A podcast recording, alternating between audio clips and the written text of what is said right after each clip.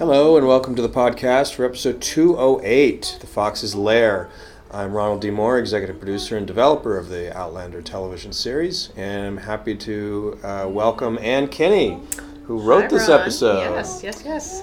All right, well, 208. This is like, I guess we're just over the halfway point We now are. for, Yeah, for this right? season. I guess we're well over it, right? 13 mm, episodes, yes. eight. Yeah, so there we we're, go. we're well, we're well past the, the halfway point. So it's not as big in a moment as I thought it was. Have some more scotch. Yeah, I'll just. Oh, yeah, and the scotch today is Scapa once again, the 16 year. Ooh, nice. Yes, and the smoking lamp is out.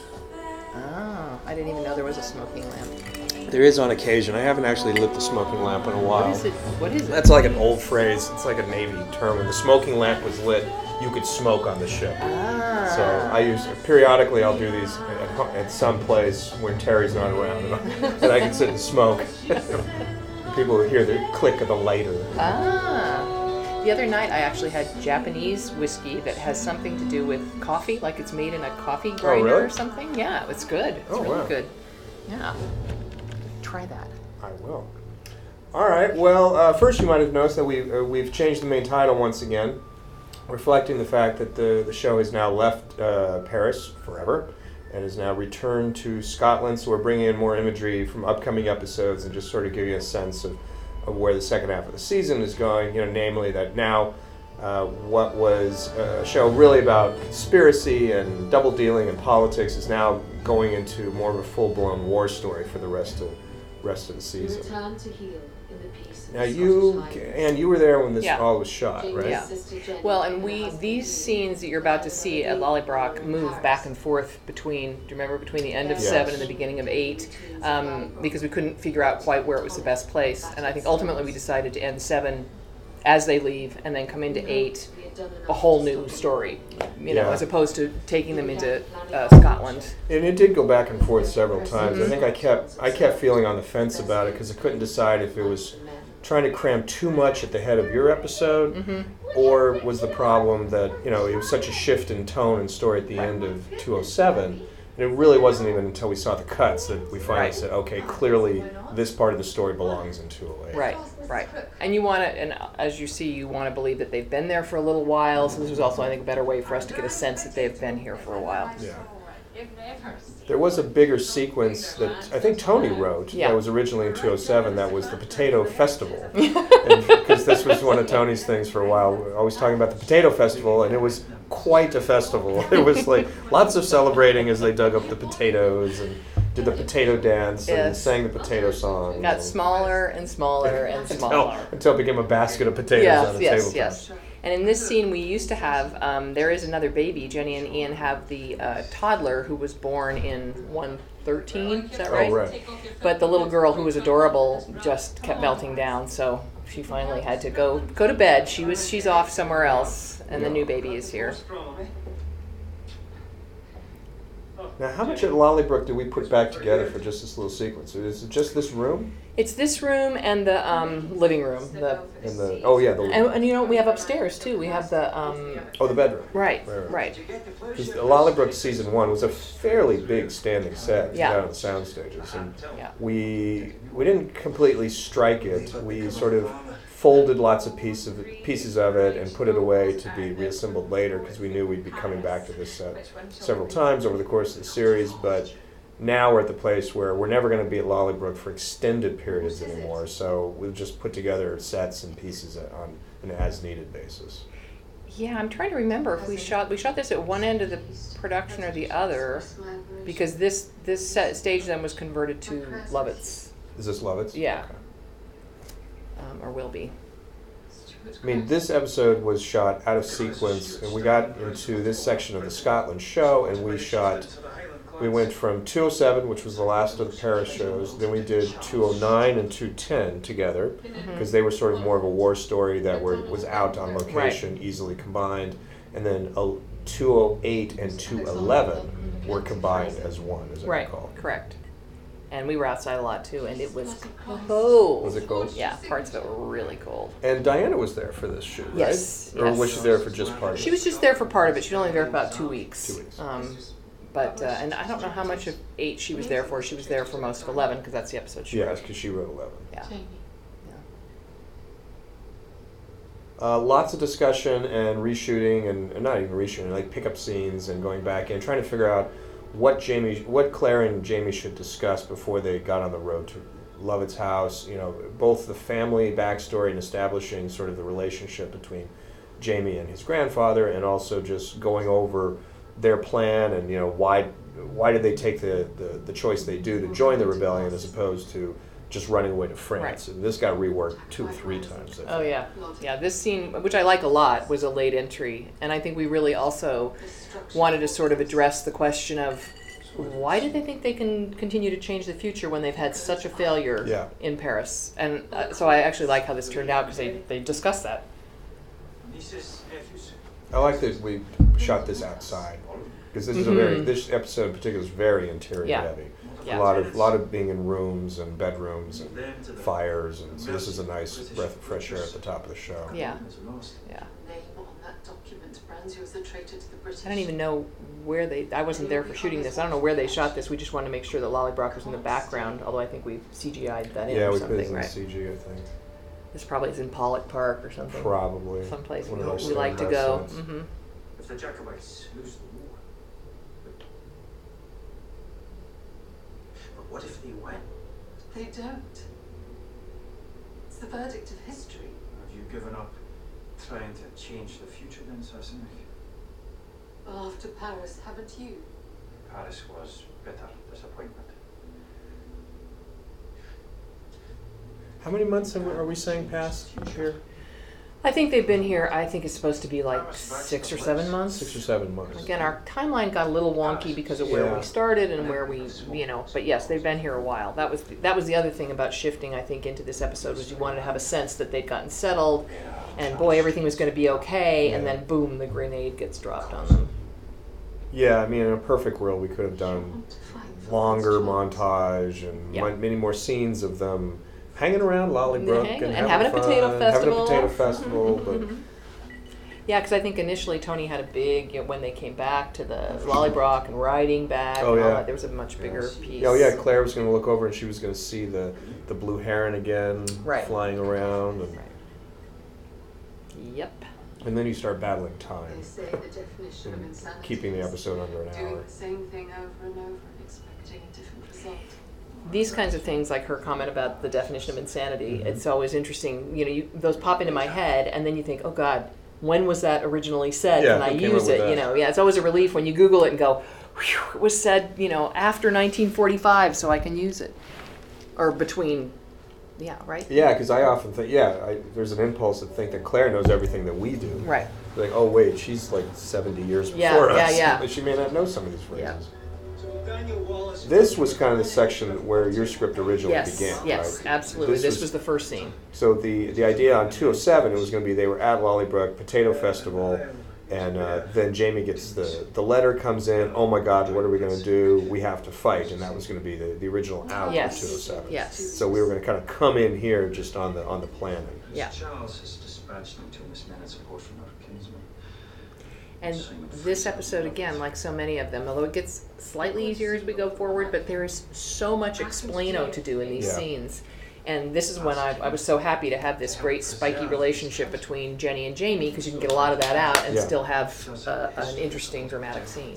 I and the British. I would say this is one of the few times I was down there for this section. I was on the set while they were shooting bits and pieces of this, which was kind of fun. It's held for over 20 Just didn't wasn't able to get down to the set as often this year.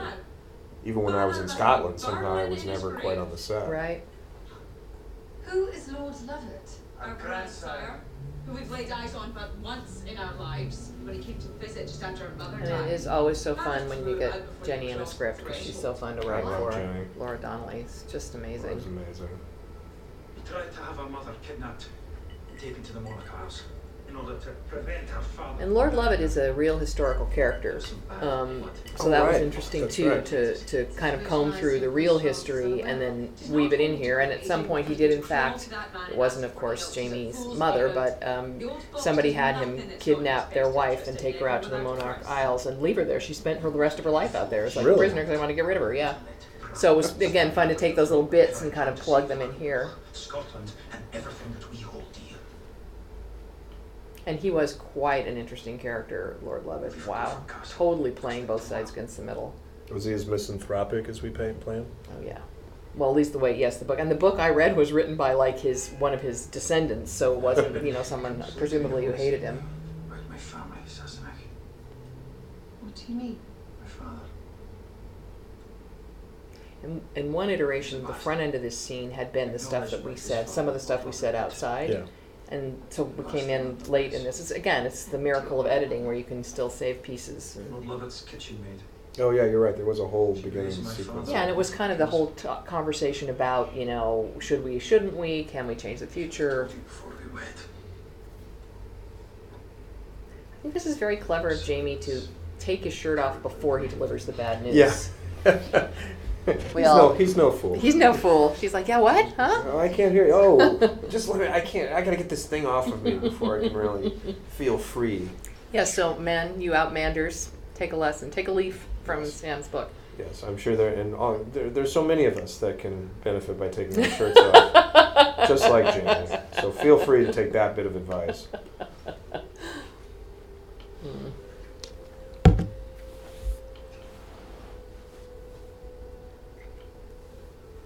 This is one of my favorite sets. It's such a beautiful. When you're standing on the set, the blue in the wallpaper or the tapestries, I guess, really comes through. It's Mhm. unfortunate that we always kind of have to light it in candlelight and never really get to the full blaze of glory of this set. Mhm. But it's really a great, great set.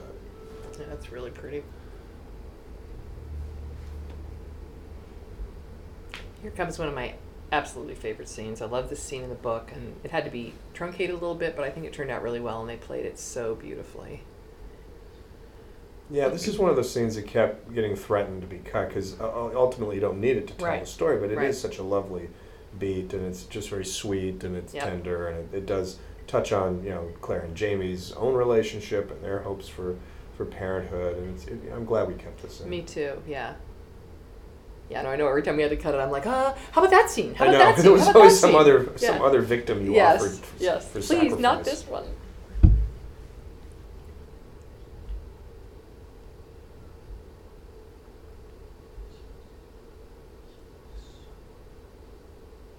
Do we have an actual baby on the set? Mm-hmm.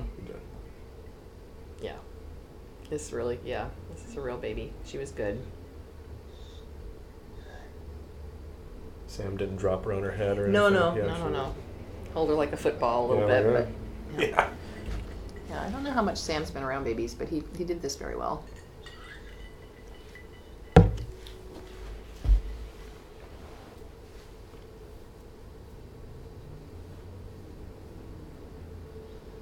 Yeah, this is drawn from the book. Now, is this in the same section of the book? Mm-hmm.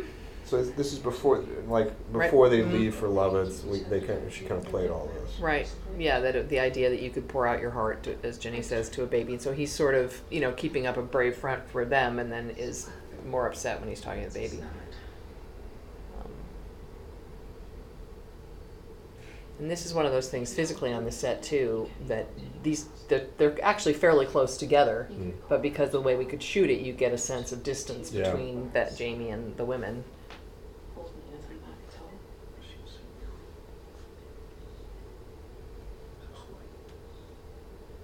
And that's a comfort to the soul. Those little fingers, so Yeah. cute. Then they grow up to be large people. Yes. It's the way we talk to you before it's important. You know. This was interesting too because there was a big conversation about how this focus racks Uh huh. and whether you know we needed to shoot the whole thing because Jenny has a speech here, you know, but we're on Claire's face and whether we needed to have an, an option with her in focus and all that too. Although Mm. ultimately, I, what you went with was the her being out of focus, which was Yeah. really nice. Feel all the things that might be and all the things that might never be. Yeah, because it like pulls you, it pulls you emotionally to Claire. Yes. So you're listening to what Jenny is saying, like Claire is listening. Yeah. I could not articulate it that way, but I knew I liked it better with the way we ended up doing it. Take care of you, Fraser. Aye, wait. We knew you yours. I think there were more pieces we had originally with uh, the other Fraser men showing up, and yeah, the army it's- together. yeah, yes, yes, and the kids running around with the weapons and all Yeah. that, and that just ended up it all going. get- went away. Nina took him when we went to France, you know me. You know, this is one of the things the uh, rosary for the book readers know that's a significant give, but we won't. You know, what I mean, it's interesting. Right. Again, with the books, they're so serialized that sometimes we find ourselves, you know, after you get you've read like the sixth book and realize, ah, we should have set that up back Yeah. there. It's hard to keep it all in your head. Well, wasn't there a rosary also in season one that was from? Is this the same rosary or no? Remember in book one, uh, the witch trial. There was a whole thing with him throwing Yes, the rosary. yes, and it was like an ebony rosary yeah. or something. It This could is a be. s- or is this the same one? It, it absolutely could be the same one, although we didn't use that, so we had to have her give it to him some other Yeah. time. But because he throws the rosary, I think, around Claire's neck or something, Yeah. and so they would still have it with them, so Right. it could be the same rosary. Of course. But sometimes Right. it's This donkey was such a pain, we could not. You know, what you don't see is just before we shot, they had food in a, in a bucket, and then they, the donkey would start to move, and then they'd jump out of frame so we could shoot it. But it was awfully cute. We all were ta- getting our pictures taken with the donkey. Well, it's nothing like working with animals and kids. Is the old Yes. thing. And then let's do both. Yeah. Let's put a kid on an animal and try to get it to do things. Yep. Officer. As well as his general. It's not that.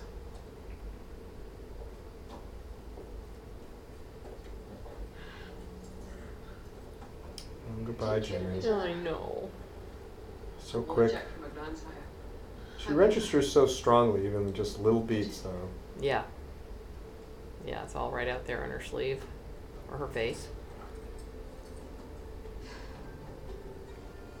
I think that's one of the things that we just are so not connected to in this day and age because, yeah, especially when you say goodbye to somebody like this, it was entirely possible you'd never see him again. Even if they Yeah. weren't going off to war, even if they Oh, were yeah. just moving somewhere. And you may never hear. No, You may no. just always wonder why you haven't heard from them Exactly. for months and years. Yeah, yeah, not know what happened to them.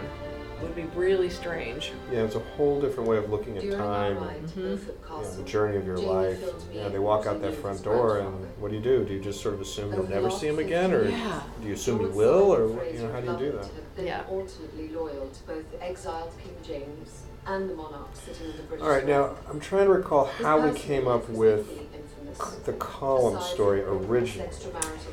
I think we came up with it because we wanted to have Laoghaire here. two of Did it and come we were trying from to Laoghaire? figure out how the hell Laoghaire would be here. Why would she be here? And then it was kind of a, a twofer because it was like, oh great, we'll also see Colum again before he come because he has Later bigger on. stuff later, and and we wanted to see him again. And the Laoghaire part of this, I think it came out of two th- two desires. One was to set up things that will happen with Laoghaire in season three, and kind of felt like I felt pretty strongly that you needed to see her in season two to bridge that between Yep. where we left her and where we're gonna find her uh, in, in season three. And the second was I think it, we needed something to service this story at Lovat's, right? We Yeah. we were kind of trying to figure out how to make the Lovat story work precisely because the the plot as given to us in the book it, it was good and it was interesting it was great character stuff and really nice scenes but when you sort of translated that into a dramatic framework for television and you're trying to find well what does Lovat want? What is jamie trying to do? You know what's the battle between them we kind of felt like we didn't we needed something more there wasn't quite enough plot to sort of Right. make it work Right.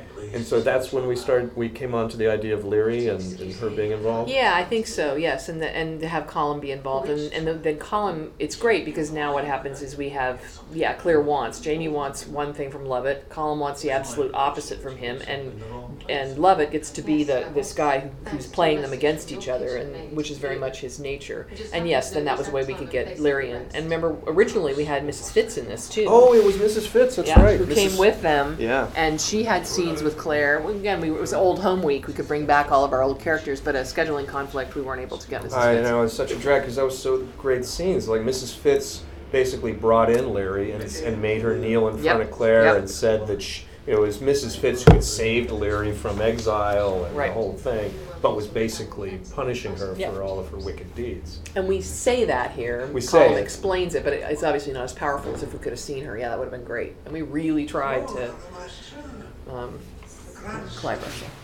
Clive Russell. Simon Fraser Lovat has bound himself to assassinate. Clive Russell is so good. Just like walks in and suddenly there's a character. You Yep. know, it's like you, you're just intrigued and you want to know what this guy's going to do next. Yep. And did the bastard who made him. Yeah, he was great. And even you remember the table read, it was so Yeah. fun. He was just like this. It just popped. Yeah. You're like, oh, Yeah. who's that? Yeah. No, I was delighted. He's really good. No, serious if your father.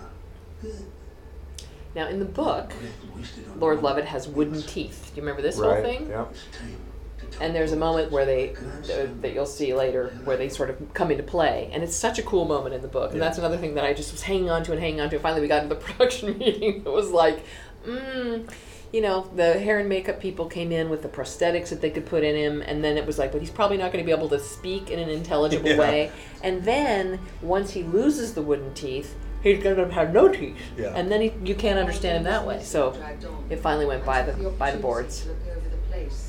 But we tried. We did. And I think it works out fine. And if you want the teeth, you can read the book. That's right. I've been looking for you since I heard you were here.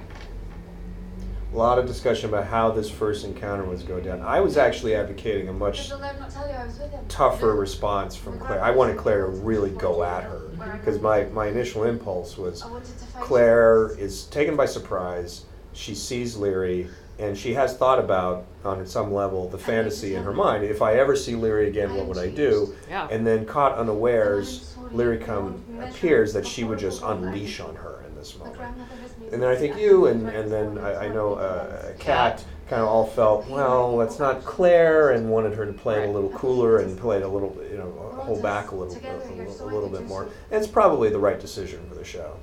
Well, and I think, and I, I, I wrote a version of that scene which I ended up really liking. It's so funny how that happens too, because initially Yeah. I'm like, oh, and then when you write it, then I'm like, I love Yeah, this then scene. you get invested in and it, then it's yeah. like, what?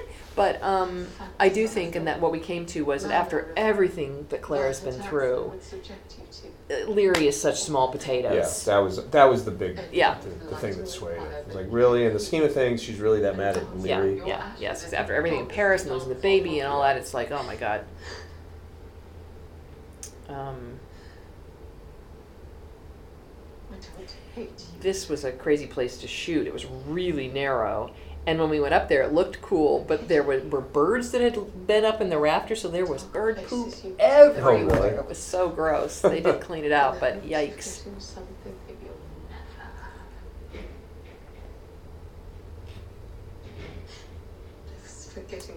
And I think, you know, the other discussion we had about Laoghaire too was that in our story, Jamie knows that Laoghaire was the one who um, ratted uh, Ratted Claire, Claire out, out, yeah. as a witch, one, Yeah. and she testifies at the trial. Yes. Neither of those things happen in the book. Right. So, because where we knew it had to go, we really, I think there's a real strong feeling that we have to, you know, give her some moment of redemption before Yeah. we can get to where we want to go. Yeah, to. you had to, you had to move it forward because Yeah. it felt like if you she just showed up in the way she shows up in book three in, in the third season, that it would you would really go wait a minute. Yeah, you, How you could would you not be there? able to believe it. Yeah, yeah. Right. Just like that. Now come on. There, there is a sense. I, if I have a, a sort of a, uh, not a criticism, but it's- maybe it's a criticism of, of this episode. It's just the visually, it is a very claustrophobic show. Mhm. Like we're so interior in so many scenes. You know, we're in bedrooms a lot. We're in dining rooms a lot. And I think it's just a limitation of the time of year we were shooting and locations and availabilities. and- absolutely. But it's unfortunate because the show, in the few moments that you do get outside in the show, you can really feel it kind of expand and you feel a little better. Like coming up when uh, Claire and young Simon take that walk. It's really nice. It's great. It's like, oh, I, I want to get out of the, this, these dark rooms. Yeah. Well, I think also because Eleven had so much exterior, again, you just have to balance it Yeah. out because they really had to be outside. And I think this season, unlike season one, we encountered the weather a lot more. Like season one, we got so lucky on location. Yeah. We had maybe one day we ran for weather cover, which means uh, when you run for weather cover, it means that the weather out on location is so bad, you cancel filming and then you go to an interior backup set somewhere. It's almost like an emergency situation. And that happened one day, season one, but we had several days of that in season two, and a lot more that were threatening. And it was just uh, the Scottish weather kind of gave us a year to be kind, and then said, "Okay, now this is what it's really like." So as a result, there's just a lot more interior stuff. French have already supported This is one of those scenes too uh, that I think, on a certain level, it was tricky to write because there's so many pieces going on, but it's really tricky to shoot because I can just say in the script describe, okay, Claire clocks this, so and so looks at that one, so and so looks at this Yeah. one, but trying to get all of that in there and make us because you have to see. You have to see the interplay with Lovat and Colum, Colum and Jamie, Lovat and young Simon, young Simon and Laoghaire, and then Claire has to be clocking what's going on between Yep. young Simon and Laoghaire to make the rest of the thing play. This is a very tricky, not just to shoot it, it's also a tricky scene to edit. And I know the editing yeah. team spent a lot of time because they have to find all those looks. Yeah. And it has to match. You have to know when Claire looks left, you know, right there when Lovat looked to camera right, who is he looking at? Well, we have to know where that look was going, Right. why is it significant, and who's looking where. And it's it's really difficult, to, you know, to do these kinds of uh, scenes with this many characters. Yeah, and you really this one in particular. I mean, he, sh- you know, Mike Barker did a nice job shooting it, absolutely. And but it, I think they really built this one in editing. This one really came up. Because you're also trying to listen to what Jamie's talking Yeah. about, but you're trying to watch all this other subtext and interplay among the players. Meaning uh, what?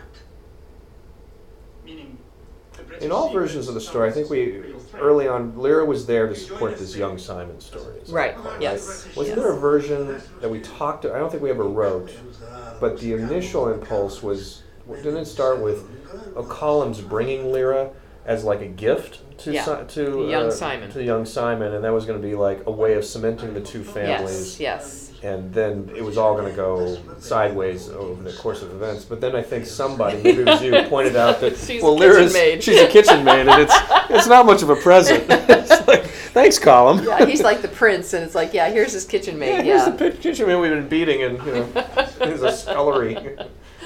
Yeah. That. That. Unfortunately. We smoked. And then I speak again until you have considered what you're about to say. Then I smoke. And apparently, Nell Hudson, who plays Laoghaire, is good friends with Clive Russell's daughter. Oh, really? Yeah. Which must have been weird. Oh, that's a little weird. And, Wow. and at one point, actually, I think in the script it says he grabs her ass. He didn't end up doing that, which is fine. And I, and when it didn't happen, I thought, mm, I bet that's why. Yeah, I It'd just be a little too weird. opted to go a different. Yeah, yeah. So great to see Colum. It's you know it's really great that I'm really glad that both Colum and Laoghaire in the episode because it Mm-hmm. really does cement the return to Scotland Yep. theme. You know, we're really back in that in that s- season one world. Well, and this is again. This for me is also. It's real rain out there, by the way. Yeah. Oh yeah. Once Lovat's clan to Yes. stay neutral with Mackenzie's And those spying steps were so slippery. That those steep steps, the production people had to haul all the equipment up those steps oh, into this yeah. room to shoot it. I don't know how they do it. I know. Grandson doesn't have trust me. It's amazing. They worked so hard on the set. Oh, We use a much more effective strategy. really amazing. And then when we're all inside and it's warm and dry, they're all outside. yeah, you they're know. all outside. You need to make his arguments Yeah. But no, those the the thing where I think Pity. Like reading the books, you know, you're so with Claire and you're with Jamie, and a lot of these other characters are just sort of service characters. They pop up here or there, and when I'm reading the book, I don't even think about it. But it's something that I know, um, you know, that you were a big advocate of. Ira was a big advocate of. We've got to bring these other characters up. we've got to give them personalities, and Yeah. it absolutely it makes it just fills the world out so Yeah. much better. So yeah, we can bring back Colum and bring back Laoghaire, and we have this whole family thing there, which is great. We didn't. Perhaps Jenny was right. He wants something in exchange. This was the key thing. What is what does Lovat want? And it- Yes. it took us a while to figure that out. Yes. That was the struggle of what did Lovat want because the whole story has to be about him playing both sides again. Right. He's one. He's somewhat similar to the Duke of Sandringham, but less less subtle about it. Right. That Lovat wants to literally be a, be in good standing with the Jacobites or the crown, and so that no matter who wins, he wins. So given all of that, what's why is he you know treating them this way? What is he ultimately after? And I don't even remember who came up with it, but eventually the idea of Lallybroch was was the thing that, that Yeah. made the most sense. Yeah. And you love this character. Oh, Maisry's Maisry. great, and th- this actress is great. Maureen uh, Beattie is really terrific. Um, Yeah, I remember you always like talking Yeah, about how another- you were looking forward to doing Maisry. Maisry, and, yeah. Yeah. That was another one that was like, "Don't look over there. We can't cut that scene. Let's yeah, go yeah. over The here." Majory scenes were not getting cut. You seem very lucky about you. You chose that. Mackenzie, you I'll ask you to keep a civil tongue when you speak of my The thing that's nice about this too is this character, what he wants is personal, yeah. as opposed to Sandringham, who's a little more, you know, just about, you know, yes, I, I want to be comfortable. Whoever wins, I want to be on the winning side.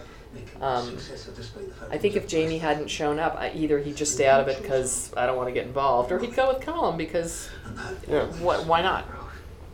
Yeah, this is a guy that holds grudges, that keeps score, that's Yeah. still embittered about about Brian, you know, Jamie's father. It's like it's, this is a much more family blood feud kind of guy. Mhm.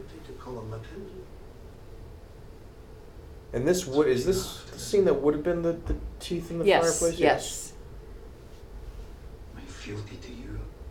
Yeah. In exchange Yeah, for this is the one that sending me becomes the Prince chief of- Yeah, he starts in the book. He starts to laugh as he does here, and then he's choking, and then he takes the teeth out, Right. and uh, Jamie chucks him in the fire. With need of you of Lallybroch.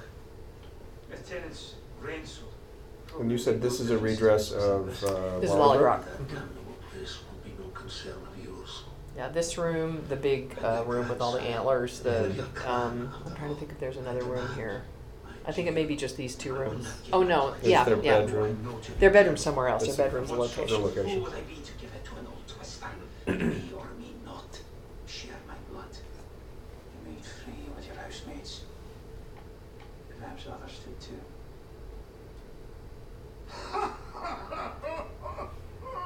Oh, Christ, laddie! And there, he would have taken his teeth out. I don't know how these people drink as much as they do. I and, know. Uh, It's astonishing. it is, or just dump it back like a glass of water. I, Yeah. I no. Oh, you're my canary. Would that my son had have your medal? And and I love this too because these two are not so different, but Jamie just uses his powers for good. Do you know what I mean? There, but that kind of, you know, Did you know he being Yeah, they're canny both about it. Yeah, they're both maneuverers. Mhm. His father's precious estate come after? If you'll no give me Lallybroch in exchange for men for Prince Charles. How about this? Lallybroch for your wife's own.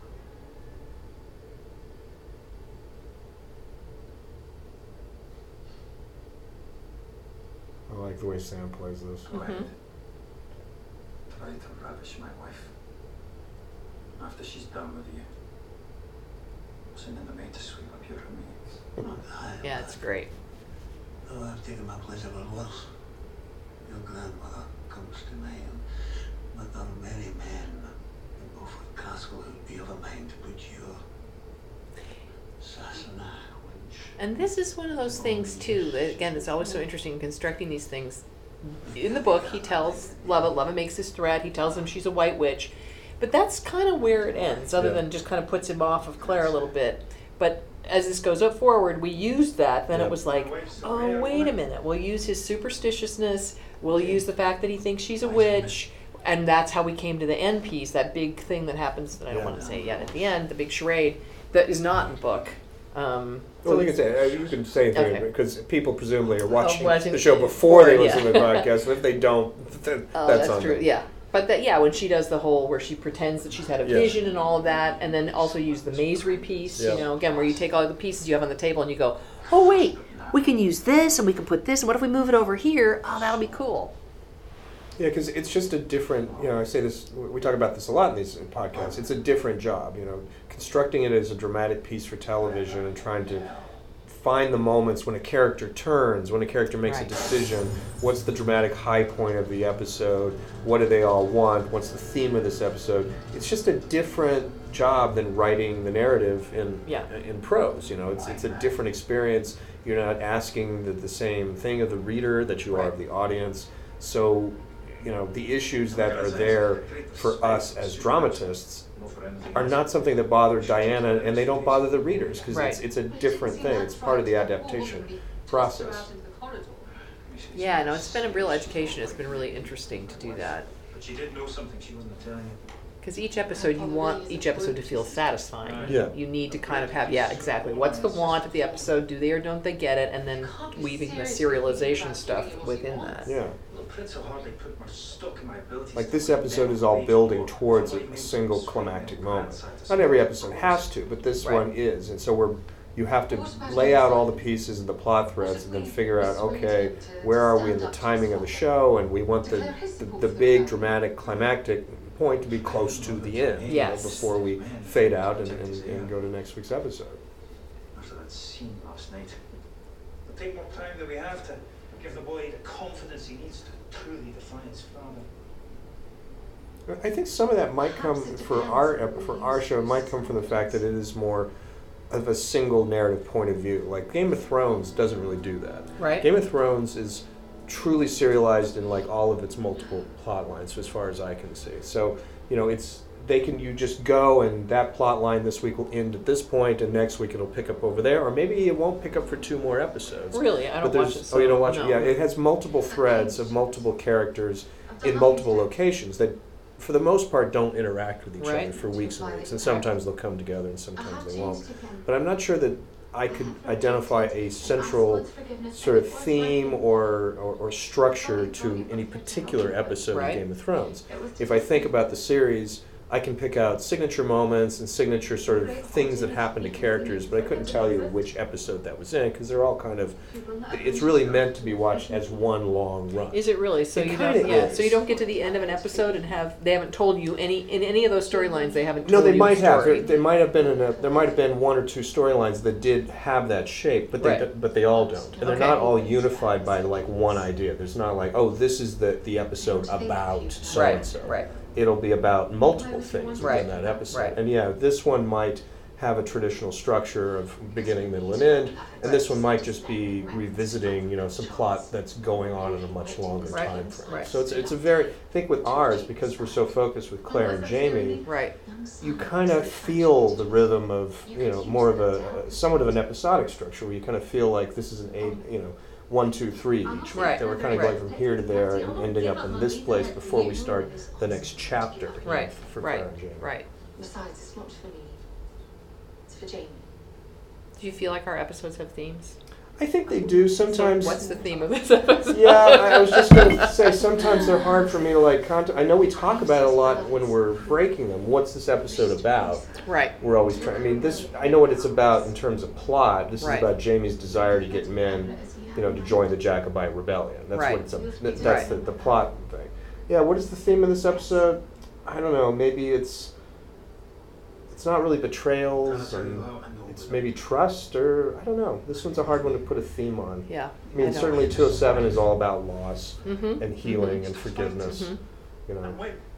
And we, need the weapons and men to do so. I mean, I feel like the, the things that are similar with between all the storylines, everybody's trying to manipulate everybody else. It's all about cat and mouse. Everybody, Yeah. you know, Claire comes to Laoghaire and says, you know, hey, if you do this, I'll, um, you know, I'll, I'll put in a good word for you with Jamie. And then Larry's like, You're not right. Well, I don't think she even. I, I guess she does say that, and then Larry ups the ante and says, "Okay, you're going to have him forgive me, right?" I mean, it's Yeah. it's interesting that everybody's, but I think we've talked about this before. A theme I don't work that way, so Yeah. it's after the fact that sometimes I can look back and say, "Oh, that's what that was about." Yeah, I don't know. It's like I, a lot of times I use theme or plot theme almost interchangeably. Okay. Because to me, this was the episode that was about Jamie getting men for the Right, yes, Right. yeah. It's really that's not really a theme, but it's just kind of how it, I think of the episode Right. as a definition. In the same way that each of the episodes, I'll sort of assign in my head a specific idea. You know, Right. episode four is about the party. You know, and, Right. and three was. Uh, three was. what It was the about three? Claire finding her her sort of uh, yeah, her place, and their relationship, and you know, two was about the entry into Mm-hmm. into Paris as an idea, and and one was you know setting up you know the flash forward, and also just setting up you know getting the whole plot going Mhm, in, in the past. And this too, this is the kickoff to Scotland. This is this is also yes, as you say, he has to get men. He has to prove himself to Prince Charles. All of that. This is the shifting of gears of now we're going to go to war. Yeah, this is going to war. Yeah.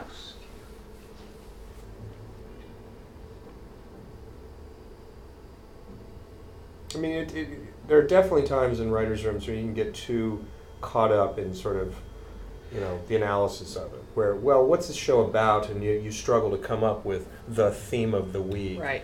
And then it's sort of an artificial thing you're trying to impose on it. Yep. But sometimes, and other times, it's just useful because it sort of organizes your thoughts Yeah. and the principles of what the show is. Yeah. So What's your idea? it's like it's nice to have these kinds of rules and playthings as long as you don't get too obsessive about it. Right. See now, once we're outside, I kind of feel like, oh, the show's breathing again. It's Yeah. kind of, I've gotten out of these dark little rooms, and you know, this this comes at the perfect moment to kind of break the tension of all Yeah. that. You may have Yeah. he doesn't have much respect for me. My husband And he's a real character as well, Yeah. too, right? Yeah. Real historical character. Yes, but we now he we've really taken liberties with his personality and stuff. Lovat did have a son, but I don't think he was. Uh, um, and even in the book, he's a much sort of snarkier character than this one is. But this was so fun. I loved writing this scene. It was really Yeah, I fun. like this scene a lot. And this was originally we had two scenes with Laoghaire and um, young Simon. And the first one is when he does the poem, and then the second one was a version of this without the poem. Mistress Um, but I solitude. loved that poem. So again, Yeah. trying to find a way to put this back in here. Um, I was actually, I was talking when I was trying to put this together and trying to think of what does he say that's like his, what's his subversive act against this father that he's so afraid of. And I was talking to Richard Kahn actually, and he's the one who said, oh, maybe he likes poetry. And I'm like, oh my God, that's Hmm. fantastic. And so that's, yeah, that's, and then looking for a poem that was written at the time, Yeah. you know, that I could actually use. Though rise and rise every wind, they'll ne'er make a tempest like that in my mind. For loudest of thunder on louder waves blow. I think it's raining. Too. It is. It's like sometimes you can clock it, sometimes you can't. It's a funny thing with the light. You'll be standing on the set and you're going, "Oh my God, it's just raining and raining," and then you look mm-hmm. at the film and Yep. somehow it just didn't catch the light. Where you see it sometimes is their hair will start to, Yeah. you know. It's funny too when we wrote this. When I wrote the scene, she says something about it's a beautiful day, but I had beautiful drach, whatever that is. Slash. People were saying, "What do you mean?" I mean, because it's whatever it is when we're out there is Yeah. what we're gonna say. this building is so beautiful. Although this is one of those times when we walked in and uh, again, the art department looked at certain things that were in there and we're like, oh, oh no, that, that's from the 20s, that's from here. I mean, me, it's Oh, like, it all looks like olden days to Yeah. me, so I think this is perfect. So they had to do some juggling around and kind of, uh, you know, punting a little bit on this, but uh, it turned out great. It's very good. And it was so cold in there. Oh Is my this an God. actual church? Mhm. Oh, I guess it's stained glass. You probably didn't Yeah, put that in. it's a little chapel. It's tiny. What brings you into a church then? It's cold outside. I remember when she said that. I'm thinking it's colder in here. Yeah. It really was colder in that church than it was outside. Clifford was so rough with you the other day. His lordship is not an easy master. He asks what I see and beats me when I tell him things that displease him. Does it always come to pass? I think you can see their breath periodically Yeah. when they're talking. Mostly, aye. Although sometimes an action. There's so many scenes where I want to see their breath because Yeah. we're faking how Yeah. cold it is, and, and then we get it, and I don't even need it. Wrapped in silk, and an eel staring beneath his shirt. I told Latin what Those stone benches she's sitting on were really cold. Wow. Good thing she has lots of skirts was a on. stramash, a to do. But when the great storm came the next week, And this is all from the book, as I Yeah. recall, three right? men were drowned, and that boy was safe at home. We- Again, we had to sort of condense some of this whole speech, but yeah, yeah, this is all from Did the you book. see?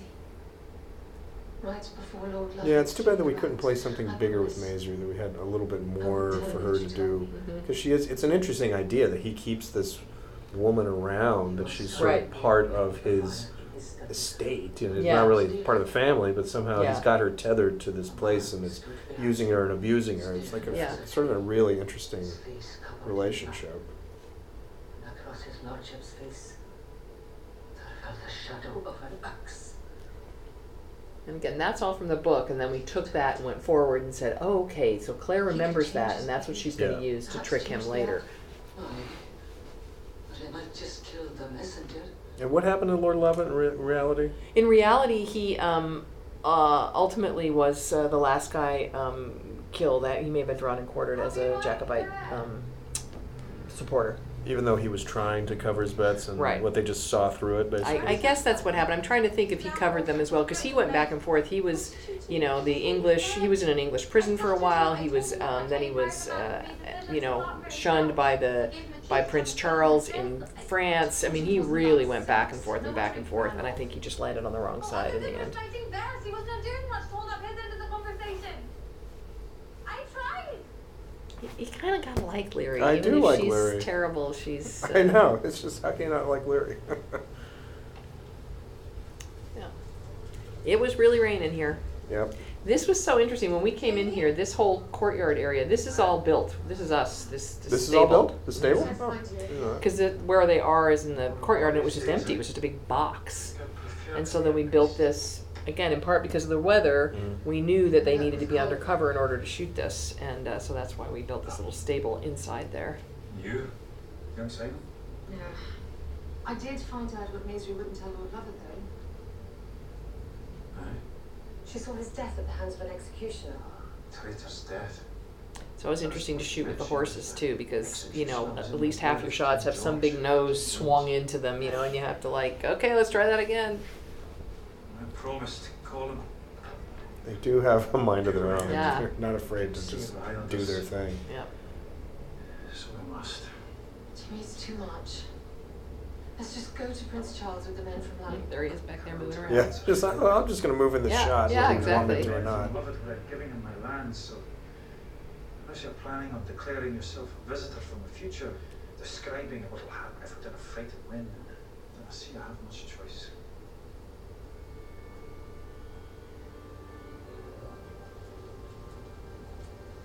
Now, in your mind, when does Claire come up with this plan? Is it right here?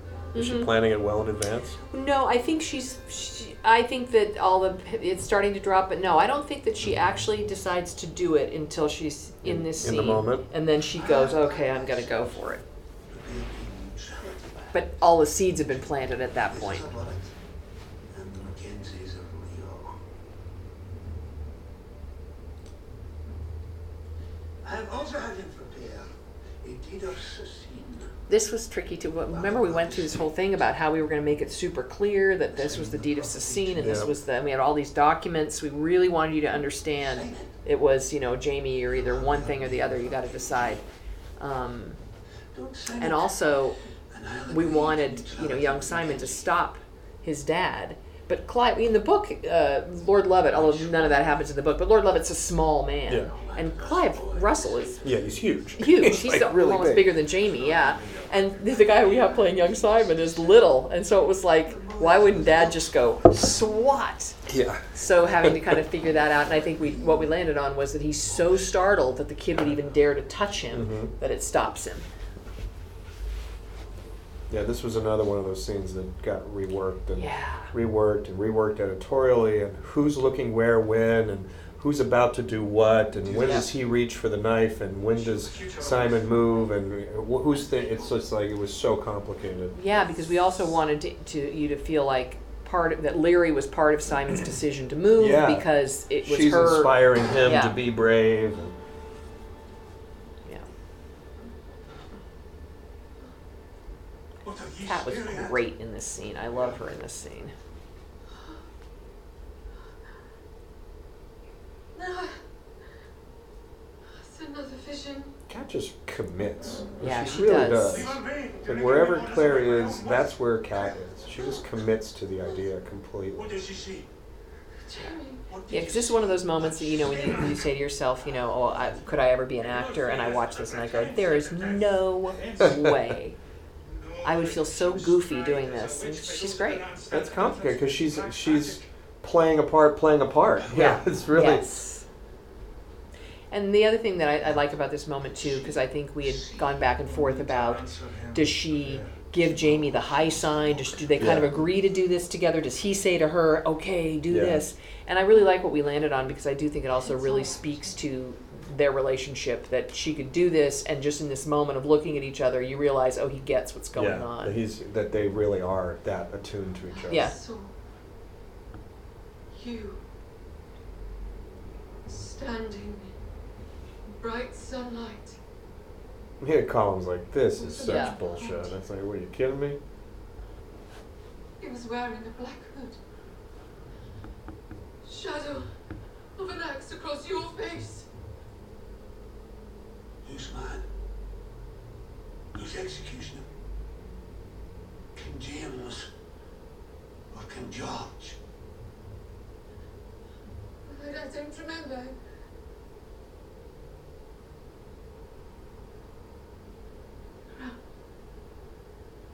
It was covered in this when we were shooting this too on the set because again it, the whole concept is so complicated and is it king james or king george and what do those roses mean and all that and that at one point actually gary is like wait a minute if they're if the roses belong to king james then doesn't that mean that the king george would be the executioner because the roses are go- I, I remember just thinking oh, What have we wait, done?" oh no it's like a math problem that It somebody is. says but is that number right Yeah. Thinking, oh my Did god you subtract? Did you carry the one? yeah Cousins, right? it's exactly what it It's our is duty yeah to stand up for our country and our kinsmen. I will fight for King James. I'll fight He to is so the much way shorter than Clive. yeah exactly it was just so goofy so it but i think it works. It works because you you don't pull back and see the real giant Right. differential. Well, and also what's happening to Lovat in this moment is he's putting together his scam now. He's Yeah. having this moment of going, wait a minute, this could all work for me. yeah, I can turn this to my Yeah. advantage once yeah. again. Yeah.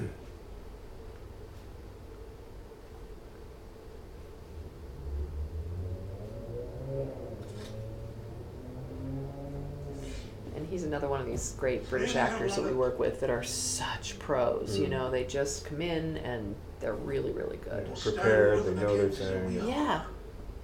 We will remain neutral in the war. And never, you never get a whiff of like, oh, this part is too small for me or anything like No. that. You know what I mean? They're just, they're journeymen. Yep. They'll show up even though today they're only doing one line or maybe just a Yeah, look. They yeah. don't complain about having to sit in their trailer all day. Come, Mackenzie. Let's drink to our newly formed alliance. These are always tricky too when you got a bunch of extras too, like getting them to Yeah. do something and how much should they do and yeah, it's that's always hard also. Because they're background players, they're not actors. Yeah. So you're trying, you know, you want to give them business, but it can't be too specific business because then they become actors, and then Right. that's not why you even cast them was to be an actor. So it's Right. all Well, and I know here there are all kinds of rules about if you tell them to do a specific thing, it puts them in a different category. Is it the same in Yeah, the UK? I think it is, but I think I think the the thresholds are different and complicated, but Mhm. it's all. So we got the prince at the end. That's why the ads are pretty much in charge of that because they know exactly what they Right. can and can't do and what the lines are. And I loved this moment too. I really do. Um, because I think it's that kind of Civil War thing, you know, where people were on opposite sides of this Yeah. military and political thing, but they were family, and that it's almost more heartbreaking because of that. It's more Yeah. tragic, you know, and that's these two respect each other. They love each other, but yeah, and Colum is not wrong. I mean, if anything, No. Colum is the farsighted one Yep. here and sees the disaster that's coming. Longer than I Yep. have. I mean, Jamie is is trying to fight a, a fight because he thinks he has an advantage by knowing the future. But Colum is a pretty clear-eyed realist about Yep. how this is going to go down. and in fact, maybe if nobody had fought, then then things would have been completely different. Yeah.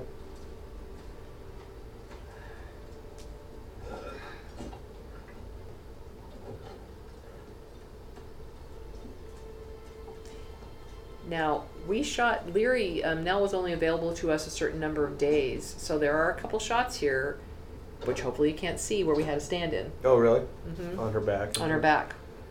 Where we shot Jamie's side of it because we weren't going to have time to do both Oh. when Nell came.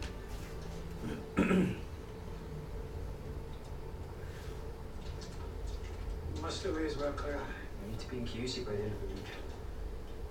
Wait. Before we go, there's something I need you to do for me. Say thank you to Laoghaire. Thank you. For what? It's, it's also so great, you know, oh, all these guys know how to pronounce these things like Recipes. Canusi. I know. It's like Kingussie. I know King Gussie is what we kept calling her. Yeah. I was con- I'm constantly falling down, and then I'll see road signs, Yeah. and roads and towns, and I just bash out some horrible pronunciation Right. that is so far away. Yep. Well, Curris. Yeah. It's Chorus spelled doesn't. Colross. Yeah, Colross. I call it. Yeah. Still. told to thank you. For what I didn't ken. I know. I like that he just goes and does it too. Yeah. He doesn't know why he's Yeah, thanking her, yeah. but he'll go do it. I hope one day I can also earn your forgiveness, Jamie. Yeah. Well, stay tuned on that score.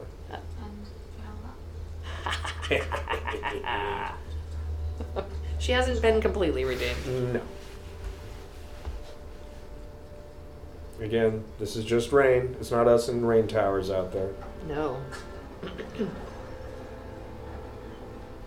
There's a comfortable ride back to Castle Leoch for our mm-hmm. dear little. Oh my God! Really? Can you imagine on these roads in that wagon? Nope. Have a pretty hard butt. I love this shot. I thought this was so cool. Yeah, this is pretty great.